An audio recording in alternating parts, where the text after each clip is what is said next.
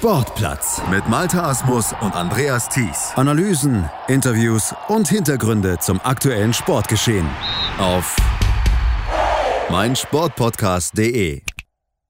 Es wird 2020 keine Olympischen Spiele in Tokio geben. Das wurde Ende März zur endgültigen Gewissheit, als Dr. Thomas Bach, der IOC-Chef, in einer Videobotschaft diese Worte aussprach. We agreed uh, to postpone uh, the uh, Olympic Games Tokyo 2020 to 2021. Eine Absage bzw. Verschiebung, mit der die Sportler natürlich rechneten und auch rechnen mussten. Trotzdem dürften die meisten, als sie von der tatsächlichen Absage dann erfuhren, zunächst so reagiert haben wie Speerwerferin Annika Fuchs, ihr Disziplinkollege Bernhard Seifert und Diskuswerferin Christine Pudenz. Der Moment, wo man dann die Mitteilung bekommen hat, dass die Spiele jetzt doch verschoben wurden, war für mich ein kleiner Schock Klar, im ersten Moment war das äh, schon wahnsinnig enttäuschend. Schon mal ein ganz schöner Schlag so, man hat es ja schon geahnt. Aus motivationstechnischer Sicht erstmal ein totales Tief, in das ich gefallen bin. Dann war auch erstmal die Motivation auf jeden Fall ziemlich verloren. Ich meine, die letzten Monate waren irgendwie immer ähm, Zeichen von Olympia. Auf einmal ist das Ziel, auf dem man sich vier Jahre vorbereitet hat, erstmal weg. Ein Schlag ins Gesicht. Die Perspektive, das große Ziel der Saison, das Ziel, auf das die Sportler vier Jahre lang hingearbeitet haben, das war plötzlich weg. Die Motivation natürlich erstmal komplett im Keller. Doch da durfte sie natürlich nicht lange bleiben, da musste sie schnell wieder raus. Schließlich geht das Sportlerleben ja trotzdem weiter und außerdem ist Olympia ja nur verschoben, nicht aufgehoben. Davon gehen wir zumindest Stand jetzt mal aus. Und wie man Sportler aus diesem Motivationsloch wieder herausholen kann, das so eine Absage bewirkt, das erklärt uns hier im Sportplatz auf mein Sportpodcast.de jetzt Marc Uhlmann. Marc Ullmann ist zertifizierter Sportmentalcoach und Neurofitnesstrainer und in dieser Funktion betreut er unter anderem auch Annika Fuchs, Christine Pudenz und Bernhard Seifert, die wir ja eben schon gehört haben. Jetzt ist er bei mir. Hallo Marc. Hallo Malte, grüß dich. Marc, erklär uns doch zum Einstieg vielleicht erstmal, was macht ein Sportmentalcoach und was macht ein Neurofitnesstrainer? Was sind da so deine Aufgaben? Also als Neurofitness bzw. Neuroathletiktrainer arbeite ich halt mit einem System und da arbeiten wir an der Muskelansteuerung. Das heißt, es kennt ja jeder von uns. Bestes Beispiel ist, wir sind, glaube ich, alle schon mal weggeknickt mit den Sprunggelenken und es dauert ja eine Zeit, bis du dann wieder zurückkommst. Meistens knickst du dann voll, voll um. Im schlechtesten Fall reißt du dir sogar ein Band oder hast, hast eine Bänderdehnung. Und wir arbeiten genau an diesem Reflex und äh, nicht nur an diesem Reflex, sondern an allen Reflexen an unserem Körper, die mit der Muskulatur zusammenhängen, die können wir schneller machen. Das heißt, im besten Fall knickst du gar nicht mehr richtig weg, sondern kannst sofort wieder zurückkommen. Und damit hole ich dann ja ein paar große Vorteile schlussendlich aus dem Sportler auch raus. Also sprich, am Ende hat er mehr Energie, weil mehr Muskulatur arbeitet. Ähm, er arbeitet präventiv bei der Geschichte. Das ist auch bei jedem Training nachweisbar, weil wir halt Tests machen, wo der Athlet sofort seine Ergebnisse sieht. Und auf der mentalen Ebene, also zum einen stärkt natürlich schon das Neurofitness, das neuroathletische Training den Fokus. Und bei der mentalen Arbeit, das ist halt alles sehr individuell und dann versuche ich mich halt bestmöglich auf den Sportler einzustellen. Das ist, am Ende ist es eine große Vertrauensgeschichte, weil jeder von uns würde im Endeffekt auch nur wichtige Sachen Leuten erzählen, die man, glaube ich, gut kennt. Und deswegen ist das immer eine sehr langfristige Sache aus meiner Sicht, die angelegt ist, äh, um mit jemandem mental zu arbeiten. Und da geht es eigentlich groß im großen Teil eigentlich hauptsächlich um die Themen ähm, Vertrauen, Selbstvertrauen, ähm, Stärke im, im Thema von Motivation, Disziplin und ja, am Ende dreht sich alles darum. Jetzt warst du natürlich nach der Olympia-Absage, nach der Olympia-Verschiebung erstmal in dieser Funktion, in der letztgenannten Funktion vor allem gefordert. Wie lange hat es denn nach der offiziellen Verschiebung gedauert, bis dein Telefon geklingelt hat und du eben als Coach gefordert wurdest, um motivierend aktiv zu werden? Also ein Sportler war tatsächlich bei mir, als äh, diese News aufkam, dass Olympia abgesagt ist. Ähm, und ich habe ihm gut ansehen können, dass der Kopf einfach schon mal arbeitet. Also sprich, derjenige war halt auch nicht mehr hundertprozentig anwesend. Und ähm, ja, danach habe ich es eigentlich gemacht, dass ich gesagt habe, ähm, ich biete den Sportlern an, dass wir miteinander sprechen können, wenn sie das möchten in dem Moment. Der Großteil, und das war mir selbst schon bewusst, wollte erstmal sacken lassen und gucken, wie er selbst damit umgeht, was ich auch eine sehr gute äh, Variante finde, weil das ist erstmal was, das musst du mit dir selber erstmal ausmachen. Und mit dem Großteil arbeite ich ja schon längere Zeit und konnte sehr gut einschätzen für mich, wie der und diejenige damit umgehen. Und das haben sie gemacht. Und schlussendlich sind wir jetzt eigentlich so seit dieser Woche wieder ein bisschen in, in festerer Kommunikation. Ähm, gute drei, vier Wochen sind halt einfach mal vergangen in der Zwischenzeit. Alle konnten sacken lassen und sind mittlerweile natürlich auch schon ganz anders drauf als beim ersten Moment. Und jetzt geht es im Endeffekt darum, uns auf die Zukunft zu konzentrieren. Das ist sowieso ein Hauptteil meiner Arbeit. Ähm, der Unterschied vielleicht, zumindest aus meiner Sicht, zwischen einem Mentaltrainer und einem ähm, Psychotherapeuten. Psychotherapeut ja, beschäftigt sich viel schon mit der Vergangenheit, was für mich nicht ganz unwichtig ist, aber ich nehme die Ist-Situation und gucke nach vorne, weil ich denke, dass ich sowieso an der Vergangenheit nicht groß was ändern kann. Und wenn ich das aus der Vergangenheit wieder hochhole, dann habe ich denjenigen gleich wieder, dass er sich mit dem beschäftigt. Also gucke ich nach vorne und das ist jetzt genau der Plan. Du hast jetzt gesagt, drei, vier Wochen sind vergangen. Also es ist jetzt nicht unbedingt wichtig, möglichst schnell einzugreifen, schnell zu versuchen, einen Sportler wieder zu motivieren. Oder muss man da auch sagen, das ist typenabhängig? Ja, eindeutig. Also jedes Training und jede Kommunikation ist typenabhängig. Nur da ich halt mit allen schon mindestens ein Jahr zusammenarbeite, konnte ich das tatsächlich gut einschätzen. Wenn jetzt jemand ganz frisch gekommen wäre, natürlich, dann hätten wir anders gearbeitet, ganz klar. Bloß bei dem einen oder anderen konnte ich einen Charakter, glaube ich, sehr gut einschätzen, wie er jetzt damit umgeht. Und äh, das heißt nicht, dass alle sofort so ein bisschen Zeit für sich brauchten, ähm, aber der Großteil, sage ich mal. Jetzt hast du gesagt, äh, da sah man schon, dass das bei den Sportlern gearbeitet hat. Jetzt muss man ja dazu auch dann nochmal für manche Hörer vielleicht auch erklären, das ist ja jetzt nicht nur ein Sportevent, was abgesagt wurde mit Olympia, da hängt ja noch deutlich mehr dran. Natürlich die berufliche Zukunft in Anführungsstrichen. Zum anderen ist es aber auch eben nicht nur Olympia, sondern für viele natürlich auch ein Lebenstraum.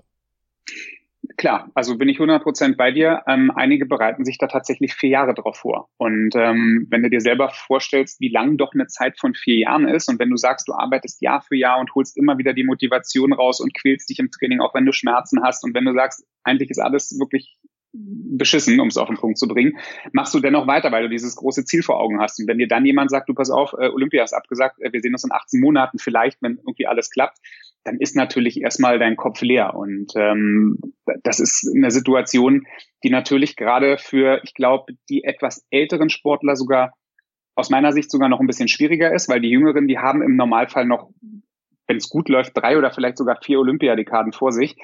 Und für die, das habe ich auch in den Gesprächen gemerkt, ist es tatsächlich ein bisschen einfacher. Für die etwas älteren und von etwas älter meine ich so Ende 20, ja, für die ist es natürlich schon schwierig. Und ähm, ich habe keinen Sportler dabei, der jetzt gesagt hat, das ist zum Beispiel seine letzte Saison. Ich weiß aber unter anderem vom Ringer Frank Stäbler, der war in seiner oder ist in seiner letzten Saison und hat gesagt, daraufhin richtet er nochmal alles, weil Olympiasieg fehlt ihm noch. Und äh, für den wird's jetzt, glaube ich, echt hart, weil der hat schon Alter erreicht, wo er selber sagt, es wird immer schwieriger und jetzt noch mal ein Jahr dran zu hängen.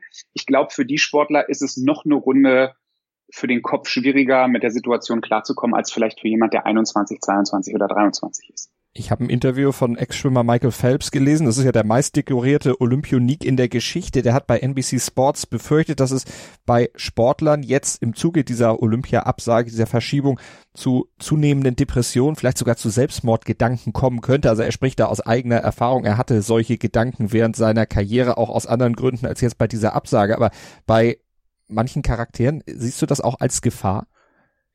ähm, sehe ich eindeutig als Gefahr. Ich glaube auch allgemein in der Situation, in der wir gerade stecken, äh, zum Thema Coronavirus, obwohl ich das Wort gar nicht mehr gerne in den Mund nehme. Aber auch da werden Leute im Endeffekt, ich überziehe es jetzt ein bisschen schwarz-weiß, aber zu Hause eingefärcht. Und dem einen oder anderen, der vielleicht schon psychisch ein kleines Problem hat, für den könnte das ein größeres Problem werden und auch für ältere Menschen und um auf den Sport zurückzukommen. Natürlich. Und deswegen ist es wichtig, dass du wirklich ein, ein gutes Umfeld hast, dass du auch jemanden hast, mit dem du reden kannst. Es muss am Ende nicht der Mentalcoach sein, aber manchen Leuten fehlt halt auch einfach ein enger Bezugspartner, die vielleicht, weiß ich nicht, keinen Partner an der Hand haben oder wo die Eltern vielleicht nicht mehr da sind. Ich glaube, für die wird es ganz schwer, weil ich glaube, in dieser Phase ist es super wichtig, einfach sich mit Leuten auszutauschen und darüber zu reden und es sich nicht reinzufressen, weil die Motivation ist halt erstmal weg und du musst ja wissen, die, die leben ja alle einen, was du erwähnt hast, einen Traum. Das ist so ihr Ziel. Das ist es wird alles dahingesteckt auf dieses eine Ziel und das ist dann irgendwann ein Termin im Juli oder im August. Und dann macht's plopp und der ist weg. Und dann kommt der nächste Teil. Ich habe es gestern noch mit einer Sportlerin gehabt, die auch gesagt hat, du, dadurch, dass jetzt auch noch die Europameisterschaften weggefallen sind in der Leichtathletik, da habe ich mir auch noch Medaillenhoffnungen gemacht. Und auch das wieder die nächste Möglichkeit, die weg ist. Zudem sind natürlich auch alle momentan eingeschränkt, weil die Haupteinnahmequelle der Sportler ist, wenn sie auf ähm, Veranstaltungen fahren ähm, sowas wie ein E-Staff oder äh, andere Geschichten, da, da kriegen die Geld für, wenn sie gute Leistungen erzielen, im besten Fall auch noch als, als Startgeld. Und das alles fällt jetzt weg. Und natürlich kriegt der ein oder andere da schon so ein bisschen Angst, Stress und Panikgedanken natürlich. Wie geht das Ganze jetzt weiter? Mir wird dann so in der zweiten Jahreshälfte wird mir Geld fehlen. Des Weiteren habe ich kein wirkliches Ziel vor Auge im Training und das, das ist eine schwierige Situation. Und wiederhole mich, aber ich glaube einfach, dieses Thema Umfeld und Leute, mit denen du redest und dich austauscht, ist extrem wichtig. Also lieber viel mehr reden als zu wenig. Und wie wichtig ist da jetzt der direkte Kontakt, also das eins zu eins, die eins zu eins Begegnung, jetzt vielleicht auch für dich als Mentaltrainer. Musst du den Athleten sehen? Muss er dich sehen? Oder geht das jetzt in Corona-Zeiten ja vielleicht auch nicht anders möglich, auch per Telefon? Also grundsätzlich geht es natürlich per Telefon. Ähm, wir können auch skypen, wir können zoomen, wir können heutzutage, wir haben viel mehr Möglichkeiten als natürlich vor 20, 30 oder auch vor 10 Jahren. Ja, ähm, das ist nicht das Thema, nur es ist halt einfach ein Unterschied. Also wenn du wenn du mit deinen Eltern ähm, sprichst, wird das auch funktionieren übers Telefon, aber es ist was anderes, wie wenn du jemanden hast, den du haptisch anfassen kannst, wo man sich drückt. Das ist was, was mir zum Beispiel seit zwei Wochen extrem fehlt, dieses Thema soziale Kontakte. Natürlich kann ich die pflegen, nur ich bin Mensch, ich habe gerne Kontakt und ich nehme gerne Leute in den Arm. Und bei mir ist es selbstverständlich, dass wenn ein Sportler reinkommt oder jemand, den ich kenne, dass ich dem eine Umarmung gebe. Das ist für mich selbstverständlich, weil ich es gerne mache, gerne brauche und weiß, dass andere das auch gerne brauchen, weil wir bei dem Thema Nähe sind und Zugehörigkeit. Und das fehlt halt im Moment komplett. Und diese ganze Konstellation, dass man das halt auch nicht machen kann, macht sicherlich die Geschichte nicht einfacher. Wir haben ja eingangs die Reaktion der von dir betreuten Sportler gehört. Die waren ja sehr ähnlich. Schock, Enttäuschung, tief. Das waren so Worte, die aus dem Mund deiner Athleten zu hören waren, als sie eben an den Moment zurückdachten, wo sie von der Absage beziehungsweise der Verschiebung erfahren haben. Jetzt hast du ja auch schon gesagt, Sportler sind sehr verschieden, Menschen sind sehr verschieden, unterschiedlich. Da muss man dann auch in der Bearbeitung solcher Probleme unterschiedlich rangehen. Aber um es für den Hörer mal ein bisschen anschaulich zu gestalten, gibt das da so ein allgemeines Prozedere, was du uns schildern kannst, wie du auch vorgehst in solchen Situationen, um ja eben solche Probleme zu lösen, zu helfen, solche Probleme zu lösen. Also irgendwo ein Schema, an dem du dich orientierst, wo du dann aber natürlich individuell abstrahieren musst. Genau, das Thema ist das Individuelle. Also ich schätze erstmal ein, wie derjenige darauf reagiert auf die, auf die Sache. Ähm, dann kann ich natürlich mit ihm auch darüber sprechen, gleich am Anfang.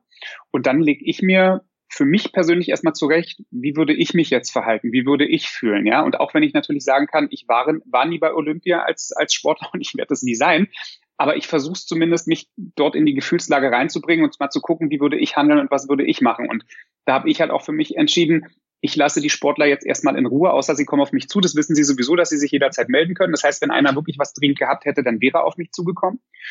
Und ähm, dann warte ich ab. Und dann habe ich für mich gesagt, ich, ich glaube, das ist eine gute Zeit, so drei, vier Wochen abzuwarten, das sacken zu lassen und habe mir aber in der Zeit auch schon eine Idee hingelegt, wo ich mit demjenigen hin möchte. Und schlussendlich kann ich das über einen Kamm scheren, ähm, weil ich sehe es tatsächlich für die Sportler als riesengroße Möglichkeit zu sagen, dass wir in der Kombination ähm, nicht nur im mentalen, sondern auch im, im Neurofitness, im neuroathletischen Bereich einfach ein Jahr mehr Zeit haben, uns noch besser vorzubereiten. Und ich weiß, dass ich die Sportler mit einem Jahr zusätzlich noch viel, viel besser machen kann und noch mehr Sachen rausholen kann aus ihnen und sie auch mental stärker machen kann als in diesem Jahr. Und das Schöne ist, ich musste mit allen gar nicht grob darüber sprechen, sondern der ein oder andere hatte selber für sich auch schon so gesehen. Und das ist dann eine Sache, wo ich dann immer wieder merke, ich liege anscheinend mit dem, was ich mache, zumindest zum ganz, ganz großen Teil immer richtig. Jetzt hast du ja schon gesagt, wie du mit den Jungs und Mädels umgehst, was du ihnen versuchst auch zu erklären äh, Formulieren von Zwischenzielen. Offensichtlich auch so ein Thema, was helfen kann, Motivation hochzuhalten. Wir haben da ja auch O-Töne vorliegen von Christine Pudenz und auch von Bernhard Seifert. Können wir mal kurz reinhören.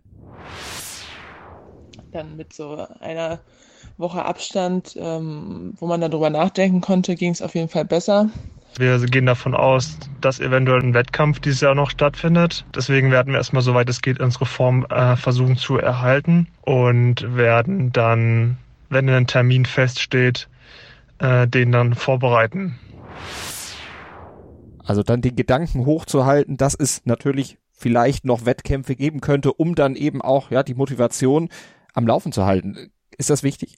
Ja, eindeutig wichtig. Ähm, ich persönlich, also ich, ich stehe halt so ein bisschen da zwischen Baum und Borke, weil jeder von denen hat einen, hat einen Heimtrainer und jeder von denen hat im Normalfall natürlich auch noch einen Bundestrainer. Und äh, ich bin da auch komplett akzeptiert, das ist nicht der Punkt. Nur ich muss halt teilweise halt auch aufpassen, wie ich Sachen sage. um es auf den Punkt zu bringen, ich würde jetzt zum Beispiel, wenn ich Trainer wäre ähm, und dort das Hauptrecht hätte, würde ich sagen, okay, ich weiß, ich habe in 18 Monaten wieder Olympia. Was kann ich mit den Sportlern jetzt machen? Ich kann natürlich zum einen durchtrainieren, ist eine Möglichkeit. Die würde ich in dem Moment nicht wählen. Ich würde jetzt zum Beispiel sagen, ich würde gucken, dass ich mit den Sportlern viele Sachen mache, die ich sonst gar nicht machen kann, weil so eine Situation ergibt sich halt nie mehr wieder. Und ich versuche halt auch immer das Positive an den Situationen zu sehen, weil alles hat zwei Seiten. Das heißt, ich würde jetzt mit denen sagen, komm, lasst uns, keine Ahnung, lasst uns als Leichtathleten, lasst uns ins Kanu setzen, lasst uns einen Tag lang Kanu fahren, lasst uns den nächsten Tag klettern gehen, lasst uns miteinander Spaß haben und lachen. Und auch wenn das im Moment auch nur in einer, meinetwegen, Zweierkombination geht, aber ich würde über, über das Motivierende und gucken, mal andere Sachen zu machen und, und einfach Spaß zu haben, natürlich das Training nicht ganz wegfallen zu lassen, aber es runterzufahren, weil ich werde keinen Wettkampf mehr haben. Und ich muss gucken, dass ich jeden einzelnen einfach bei Laune halte und einfach da ein paar andere Sachen machen und gucken, dass ich den Spaßfaktor hochhalte, um dann zu sagen, so pass auf. Und dann, wenn wir jetzt wieder erreicht haben, so die Zeit September, Oktober, das ist die Zeit, wo sowieso wieder die Vorbereitung auf die nächste Saison losgeht. Das ist ja eigentlich gar nicht mehr so lange. Aber bis dahin würde ich zum Beispiel ein paar Sachen abändern und gucken, dass ich da einfach, ja, viel Spaß mit den Leuten habe und einfach Sachen mache, die man vielleicht sonst so noch nie gemacht hat. Und man kann natürlich seinen Körper zusätzlich auch mal ein bisschen schonen, weil der eine oder andere ist natürlich auch von der letzten Saison kaputt, hat dann durchtrainiert. Und die Möglichkeit, die sich jetzt bietet, die würde ich auch für den Körper einfach mal als sehr positiv ansehen, um ein bisschen zur Ruhe zu kommen. Aber wenn man sich jetzt als Sportler daran klammert, dass es ja vielleicht noch einen Wettkampf oder mehrere Wettkämpfe in diesem Jahr geben kann und dann wird so eine Saison eventuell dann doch abgesagt? Wie groß ist da die Gefahr, dass auch dieser Rückfall ins Motivationsloch wiederkommt? Also, dass der Sportler dann vielleicht sogar noch tiefer diesmal dann reinfällt. Würdest du das als Gefahr sehen und wie begegnest du der? Also bei der Leichtathletik würde ich es jetzt tatsächlich nicht als Gefahr sehen, weil da eigentlich die wirklich ganzen Hauptdinger sind abgesagt. Also das heißt, Olympia und die EM ist abgesagt. Die deutsche Meisterschaft wird auch, glaube ich, zu 99 Prozent nicht stattfinden. Und wenn es dann tatsächlich noch einen Wettkampf gibt, ist es okay. Aber der Wettkampf hat weder geht ja mit ein in die Wertung, ob derjenige nächstes Jahr bei Olympia bei ist oder nicht. Das heißt, all das, wenn jetzt noch was als, als Wettkampf kommt, ist es vielleicht noch mal eine Selbstüberprüfung, in welchem Zustand bin ich gerade. Aber ich glaube, das macht dann keinen großen äh, Schnitt mehr. Also zumindest von dem, was ich jetzt einschätzen kann mit den Leichtathleten, mit denen ich äh, arbeite, dass in dem Bereich, glaube ich, das für keinen mehr so ein zweiter Schlag ist, weil der Großteil gar nicht mehr damit rechnet, dass noch was passiert in dieser Saison. Und das, was wir von deinen drei Leichtathleten gehört haben, das klingt ja auch, als wenn diese positive Einstellung bei ihnen absolut verankert ist. Wir können das nochmal mit ein paar Zitaten untermauern muss natürlich immer auch das Positive sehen. Letzten Endes ähm, habe ich halt sehr, sehr viel Zeit gewonnen, sage ich jetzt mal, um mich für nächstes Jahr vorzubereiten. Man kann noch weiter intensiver arbeiten, man hat noch ein bisschen mehr Puffer bekommen, um noch Feinheiten auszuarbeiten, Schwächen auszuarbeiten, um nächstes Jahr voll angreifen zu können. Nachdem sich dann die Enttäuschung gelegt hat, bin ich jetzt eigentlich ähm, optimistisch für nächstes Jahr. Dass ich diese Zeit einfach ähm, sehr gut nutze für mich, um dann halt nächstes Jahr einfach in Topform zu sein. Ich bin ja noch relativ jung und also mir kann das jetzt eigentlich bloß zugutekommen. Marc Annika Fox hat eben ihr Alter angesprochen. Sie ist relativ jung, sagt sie. Sie ist 22. Bernhard Seifert ist 27. Christine Pudenz ist auch 27 Jahre alt. Äh, aus meiner Sicht natürlich auch noch jung, aus meiner Warte mit 42, aber doch im schon etwas fortgeschritteneren Sportleralter. Dauert es beim älteren Sportler etwas länger, um solche Argumente einsinken zu lassen, die du dann auch im Training vorgibst beziehungsweise äußerst? Kann man jüngere Spieler oder jüngere Sportler schneller motivieren oder ist das auch typenabhängig, gar nicht altersfrei? Ja, ähm, ich fange mal so an. Erstmal, Annika hat heute nämlich Geburtstag, wird 23. An der Stelle erstmal alles Liebe und Gute zum 23. Geburtstag, was ja immer noch sehr jung ist. Dem schließe und, ich mich natürlich an. und ich, ich glaube einfach im Großen und Ganzen, das kommt wirklich immer auf, auf den Typen an. Ähm, natürlich, je älter wir werden, desto mehr Erfahrungen haben wir gemacht. Und es kann sein, dass bei dem einen oder anderen so diese Schleuse ein bisschen mehr zu ist oder die Mauer einfach ein bisschen höher ist als bei einem Jüngeren. Das kann dir aber theoretisch und praktisch auch passieren, dass du einen Jüngeren hast, der in der Vergangenheit schon so viel Mist erlebt hat, dass es auch erstmal schwer ist, den zu öffnen. Aber das ist der Grund, warum es mir immer so, so wichtig ist, dass ich ein, ein langes Verhältnis äh, zu den Leuten habe, weil nur so kann sich wirklich dieses Vertrauen aufbauen und nur so kann man dran arbeiten. Bei dem einen dauert es halt ein bisschen kürzer, bei dem anderen dauert es ein bisschen länger und ähm, ich habe zum Beispiel mit Christine Pudenz und mit Annika Fuchs arbeite ich in beiden Bereichen zusammen, in, in dem Neurofitness- und neuroathletischen Bereich, genauso wie in dem mentalen. Bernhard Seifert hat mit, mit Frau Seifert eine eigene Mentaltrainerin seit Jahren, aber nichtsdestotrotz tauschen wir uns natürlich auch aus, weil wir arbeiten zusammen, wir trainieren zusammen und ich weiß auch vielleicht, wenn ich mal was fallen lasse, kann ich ihm da auch noch den einen oder anderen Tipp geben, zusätzlich einfach, dass man, dass man einfach auch mal zwei Blickwinkel hat. Und ähm, ich kann sagen, mit, mit meinen Sportlern funktioniert es von Anfang an wirklich recht gut, weil es sind ja meistens Sachen, die sie auch in die Hand bekommen, die sie so noch nicht kannten und wo es einfach eine, ein anderer Ansatz vielleicht einfach ist, mal Sachen zu machen, wie das, was sie bisher kennen, weil wenn du halt am, am, am Tag zweimal trainierst, dann bist du sehr viel, in, natürlich immer viel im Krafttraining. Du siehst auch die Leute laufen. So oft sehen wir uns dann wiederum nicht, was manchmal auch ganz gut ist, weil da kann man sich halt auch noch mal ein bisschen anders austauschen, weil man hat nicht dieses, die, diese tägliche Wiederholung, laufend jemanden zu sehen und immer das Gleiche im Endeffekt zu machen, sondern ähm, es ist halt mal ein bisschen Abwechslung mit drin. Und ich glaube, das ist das, was, was jeder Sportler, egal ob er Freizeit, Hobby oder, oder Leistungssportler ist, worauf er achten sollte, ist, dass er einfach viel Abwechslung hat und nicht zu sehr diese, diese Brille aufsetzt und ähm, ja dann die Scheuklappen links und rechts hat. Kann man einschätzen, wie viel prozentual von einem Erfolg vom Kopf abhängt? Kann man das irgendwo sagen? Körperliche Fitness auf der einen, Kopf auf der anderen Seite, wie das Verhältnis da ist? Ja, also ich habe zum Beispiel bei mir im Laden, ich habe ich hab einen Leitspruch von äh, Mike Schuschewski, ähm, ja, eine, eine Trainer-Ikone im Basketball in den Vereinigten Staaten, jahrelang Trainer gewesen der amerikanischen Nationalmannschaft und ich glaube mittlerweile seit, keine Ahnung, 34 Jahren am, äh, am, an, an der Duke University. Und ähm, der hat gesagt, äh, die mentalen Fähigkeiten sind am Ende 80 Prozent. Und ähm, ich glaube, dass da schon was Wahres dran ist. Natürlich musst du deinen Sport erstmal beherrschen, da brauchen wir nicht drüber reden, aber ich glaube, wenn du ihn beherrschst, spielt sich der Großteil, um es mal auf den Punkt zu bringen, tatsächlich im Kopf ab, weil ich glaube, ich habe immer einen guten Vergleich mit dem Tennis. Wenn du dir anguckst, es gibt so viele gute Tennisspieler und die können sicherlich auch alle die gleichen Schläge richtig gut.